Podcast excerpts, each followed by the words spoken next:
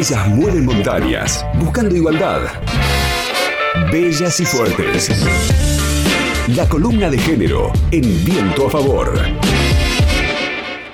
Bueno, hoy vamos a hablar de una temática atípica, algo de lo que nunca hemos hablado aquí en Bellas y Fuertes y que tiene que ver con la historia mundial y puntualmente con el holocausto, pero con el rol de las mujeres durante esta época, tanto de las mujeres alemanas del régimen nazi como de las mujeres judías víctimas del genocidio. Y para hablar sobre esto convocamos a Eliana Amra, ella es coordinadora ejecutiva de educación del Museo del Holocausto de Buenos Aires. En principio, Eliana nos contó sobre la fuerte relación que había durante el Holocausto entre la maternidad y el nazismo. Escuchamos lo que nos decía. Eh, en este caso decidimos trabajar por, por un tiempo el tema de las mujeres durante el Holocausto, eh, porque quizás es una historia que, que no se conozca tanto.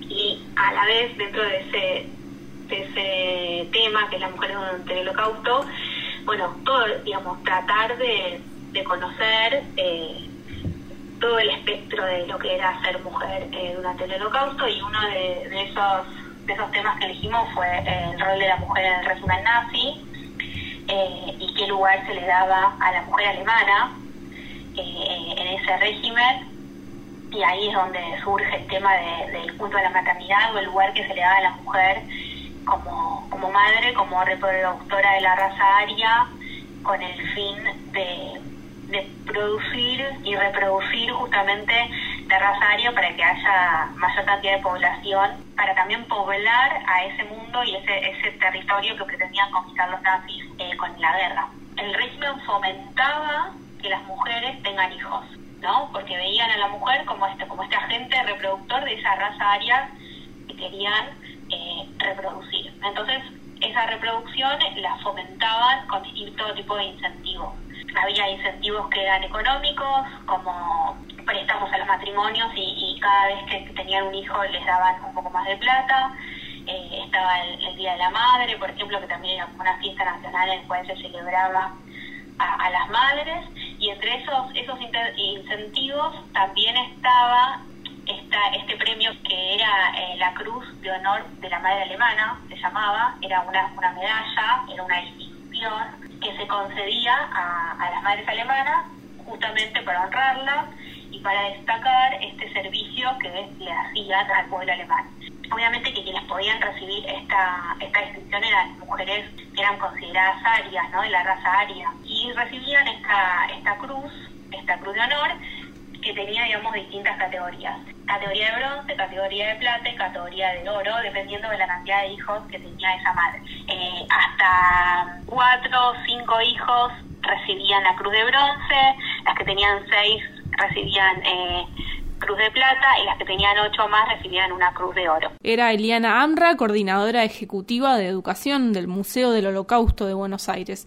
Bueno, bastante interesante y sorprendente también, ¿no? Lo que nos decía sobre esta campaña que existía en Alemania para promover las familias numerosas y estas cruces que se entregaban eh, a modo de premio, ¿no? Cruces de bronce, de plata u oro eh, que recibían las mujeres según la cantidad de hijos que tuvieran, ¿no? Tremendo. Y esta especie de premios se entregaron entre el año 1938 y 1944 y se dieron alrededor de 4.700.000 aproximadamente. Seguimos escuchando lo que nos cuenta Eliana sobre las mujeres alemanas durante el nazismo y también sobre una figura representativa de esta época. Sí, nosotros la mencionamos a Magda Goebbels porque ella era la esposa del ministro de propaganda, Joseph Goebbels, ¿no? Todo esto que yo les estoy contando y, el rol que debía ocupar la, la, mujer y cómo lo fomentaban, la propaganda tenía mucho que ver con eso. Gran parte de los mensajes llegaban a través de la propaganda a las familias y a las mujeres y a toda la sociedad alemana. En este caso, Magda Goebbels era la esposa del ministro de propaganda, eh, pero a la vez era era vista y era retratada por esa propaganda como modelo de madre y esposa de, de las alemanas. Era, era ese, ese modelo que había que ser imitado por las mujeres alemanas. Ella tuvo muchos hijos, entonces ese, ese, ese matrimonio con tantos hijos era idealizado por la propaganda y por todas las mujeres alemanas, entonces era como ese ejemplo a imitar. Que si bien estaba este rol designado a la mujer, la mujer como madre y como reproductora de la raza aria, hubo otras mujeres que también eh, salieron al mercado de trabajo, más que nada cuando la guerra estaba, avanzando y los hombres iban al frente, entonces las mujeres también salieron a ocupar ese rol en el mercado de trabajo y a, ocupar funciones que no estaban cubiertas por los hombres porque se habían ido a pelear. Y también es importante destacar el, el rol que tuvieron las, las guardias, digamos, las mujeres alemanas como guardianas en los campos de, de concentración, que también las hubo, en menor, en menor cantidad y sin sin llegar a una posición jerárquica tan alta en el sistema, pero que, también la subo. La palabra entonces de Eliana Amra, quien hasta acá nos contaba sobre el vínculo de la mujer y el nazismo, pero también nos contó algo sobre lo que pasaba con la mujer judía durante el holocausto y en los campos de concentración. Esto nos decía. Si bien eh, el nazismo persiguió a todos los judíos, eh, mujeres, hombres, niños, todos fueron víctimas, bueno, la experiencia de cada uno de los grupos no fue la misma. Eh, entonces, y la experiencia de la mujer no fue igual a la del hombre, por más que ambos fueron destinados a la muerte y fueron víctimas de eso. Entonces, también lo que vamos a, empezar a ver en estas semanas que, que vienen es esto, cómo, cómo eran las, digamos, cómo vivían las mujeres judías como víctimas, eh, el nazismo y, y todo lo que todas las restricciones y todo, todo lo que se les aplicó a ellas eh, como víctimas de, la política nazi. Es verdad que, que, los estudios sobre la experiencia femenina eh, durante, durante el holocausto eh, sí son más recientes de los últimos años.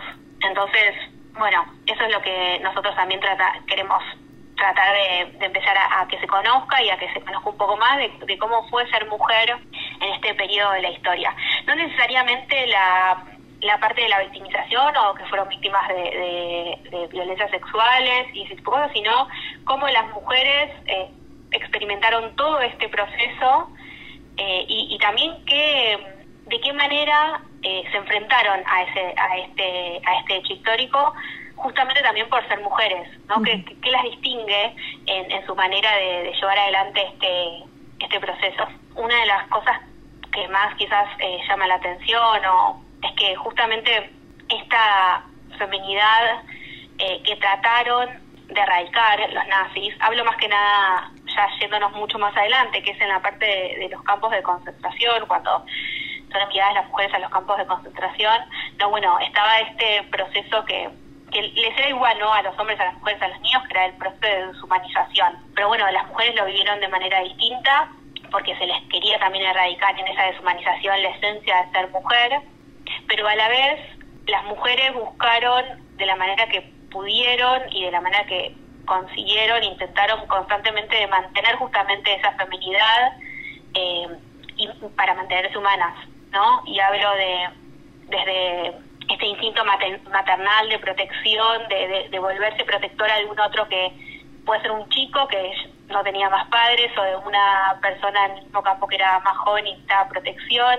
hasta ser las encargadas de, de mantener la educación de, de, los hijos o de los chicos en general, eh, de encontrar pequeñas cosas lo que podían para mantener su femenidad, ¿no? Para, para maquillarse, estamos hablando de un campo de concentración, ¿no? Para maquillarse, para fabricarse ropa interior, para higienizarse. Otra estrategia de supervivencia también que era bastante utilizada por las mujeres en los campos de concentración tiene que ver con recitar recetas de cocina, que suena súper irónico, ¿no? En un lugar donde no tenían muchísimo hambre, bueno, recitaban estas recetas de cocina para rememorar un poco sus vidas anteriores y, para darle fuerza, para esperanza, para, para pensar como en el futuro. Bueno, súper interesante entonces todo lo que escuchamos en relación a el rol de la mujer y la relación de la mujer durante la época del holocausto, tanto de las alemanas como de las judías, y esta información se puede leer a través de las redes sociales del Museo del Holocausto de Buenos Aires,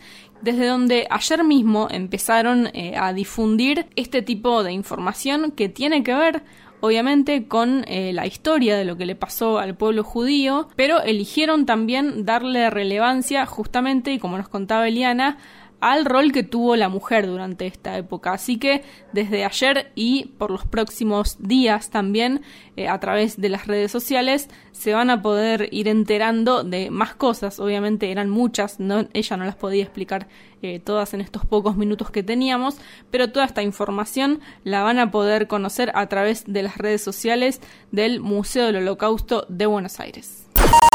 LU5 Podcast. Viento a favor.